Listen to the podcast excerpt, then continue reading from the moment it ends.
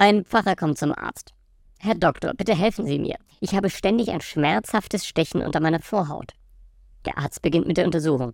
Nach einiger Zeit richtet er sich auf und verkündet stolz, da haben wir ja den Übeltäter, ein Milchzähnchen.